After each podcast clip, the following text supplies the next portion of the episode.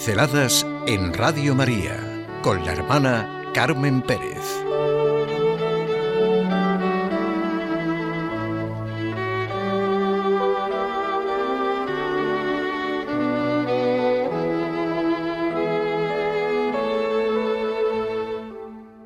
La fe no se tiene, se vive. Hemos conocido el amor que Dios nos tiene y hemos creído en él. La fe reconoce el amor de Dios manifestado en Jesús como el fundamento sobre el que se asienta la realidad y su destino último, nos dice el Papa Francisco en la luz de la fe. Ahora es la experiencia de un hombre convertido al catolicismo en 1998 la que nos hace sentir que la fe no se tiene, se vive. A veces se presenta a sí mismo como un judío de nombre árabe y de confesión católica, el judío convertido, de Nietzsche a Jesús, como de nihilista me he hecho cristiano, etc. Incluso dice que casi ha llegado a darle pena no haber sido por añadidura drogadicto, invertido, asesino a sueldo, quizá, o al menos actor de películas X con una pata de palo.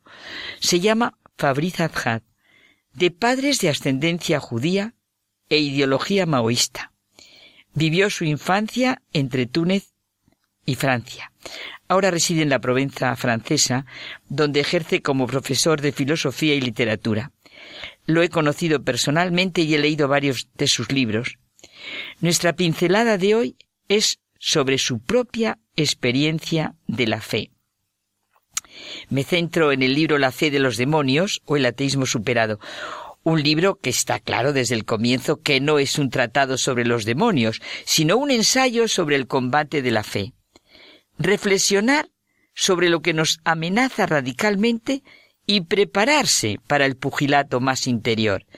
Y todo ello desde su propia conversión y su camino iniciado.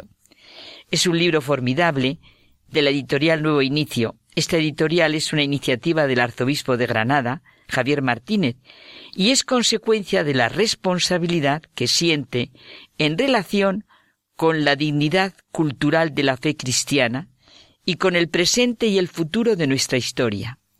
La preocupación fundamental es recuperar la conciencia esencial a la experiencia cristiana de que Cristo es el fundamento y la plenitud de lo humano, el que revela el hombre al hombre. Quiere superar todo dualismo, sea de corte conservador o liberal, que es la causa singular más importante de la disolución de la Iglesia y de la pérdida de la fe en la sociedad contemporánea. No a los falsos espiritualismos que no saben de la espiritualidad de la encarnación, y no a la eficacia pragmática y activa que no sabe de la caridad. Las consecuencias de una fe que no se encarna en el amor son desastrosas, dice Benedicto XVI. La fe no se tiene, se vive. Algunos no sueñan con otra cosa. Que todos profesen la fe cristiana y el mundo será perfecto. La conversión es a sus ojos un término, más que un comienzo, y esto no tiene sentido, dice Fabriz Azhad, porque realmente la conversión es un comienzo. En la conversión se inicia un camino. ¿Qué es ser cristiano? ¿Significa eso que necesariamente yo soy mejor? Puede haberme convertido en una casada riquísima y dar menos, en proporción que el óvulo de la viuda. Haber ganado el gordo no dice nada acerca del uso que yo pueda hacer de todo ese dinero. Ser cristiano no es un título con el que cada uno produce un cristianismo a su gusto. Tradicionalista o progresista, conservador o revolucionario, de estos o de aquellos, de antes del Vaticano II, del Vaticano II, de después del Vaticano II, de Apolo o de Cefas. La fe de los demonios consiste no en abolir, sino en realizar una fe a la medida de la época, de las necesidades, de los caprichos. Una fe que pretende luchar contra el ateísmo mientras se cae en un teísmo que es una fe llena de un ego, de mí mismo, egológica y a partir de eso, desde luego no teologal. Una fe llena de infidelidades y de desamor. Una falsedad en la que uno se sumerge y se justifica como si estuviera en medio de la verdad misma. Una perdición que se abre en el corazón mismo de la cristiandad sin caridad. Está muy en la línea de ese otro gran convertido que es Lewis. Constato, dice el autor del libro, simplemente un hecho. La conversión sigue siendo una prueba hasta la muerte. Cristo no cesa de decirnos en el Evangelio, a quien se le dio mucho, se le reclamará mucho, y a quien se le confió mucho, se le pedirá más. No hay duda de que a los catos no nos gustan esos versículos.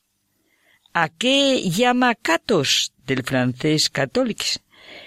Con este apócope que frisa en la apostasía, pues llama catos a un cristiano, o sea, un católico, a un cato, que se queda corto, a un testigo que no llega hasta el final, a un católico que se escapa del aquí y de la hora, Delic, delic de la copa sangrante, ic ex cáliz, o sea, a un pobre tipo como muchos de nosotros.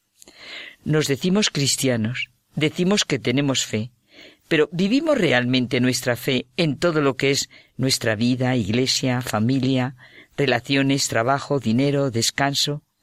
Nuestras respuestas a las situaciones diarias son poner en acción nuestra fe? ¿No nos apartamos de todo lo que nos comprometa totalmente? Quizá despedimos sin remordimiento de conciencia lo que nos ilumina y dejamos que nos invadan los artículos, programas, teorías novedosas, todo lo que nos evade, dispersa y trivializa. Puede ser que nuestra búsqueda en el camino sea una pose, un espectáculo, un ir capeando el temporal. Algunos se presentan como buscadores de sentido, que dice Pascal. No es sano buscar sin parar para esquivar lo que nos cuestiona, la llamada, el encuentro que nos haría descubrir la verdad y encontrarnos con nosotros mismos en aquel que nos abraza. La fe no se tiene, no es un depósito de artículos que nos plantean la más mínima duda. Podemos creer que hemos encontrado a Dios y sin embargo no le amamos, no le servimos, no vivimos en su luz y en su mirada. La fe que se vive engendra una profundidad en la confianza que se vive de la caridad y en la caridad. ¿No se venden dos pajarillos por un as? Pues ni uno de ellos caerá sin consentimiento de vuestro Padre. En cuanto a vosotros, hasta los cabellos de vuestra cabeza están todos contados. No temáis, pues valéis más que muchos pajarillos. ¿Quién es como este Dios que contra las alas de los ángeles malvados se cuida del hombre hasta en sus cabellos? se pregunta el autor de la fe de los demonios o el ateísmo superado. La fe cristiana es fe en el amor pleno, en su poder eficaz, en su capacidad de transformar el mundo e iluminar el tiempo. La muerte de Cristo manifiesta la total fiabilidad del amor de Dios a la luz de la resurrección, nos dice el Papa Francisco.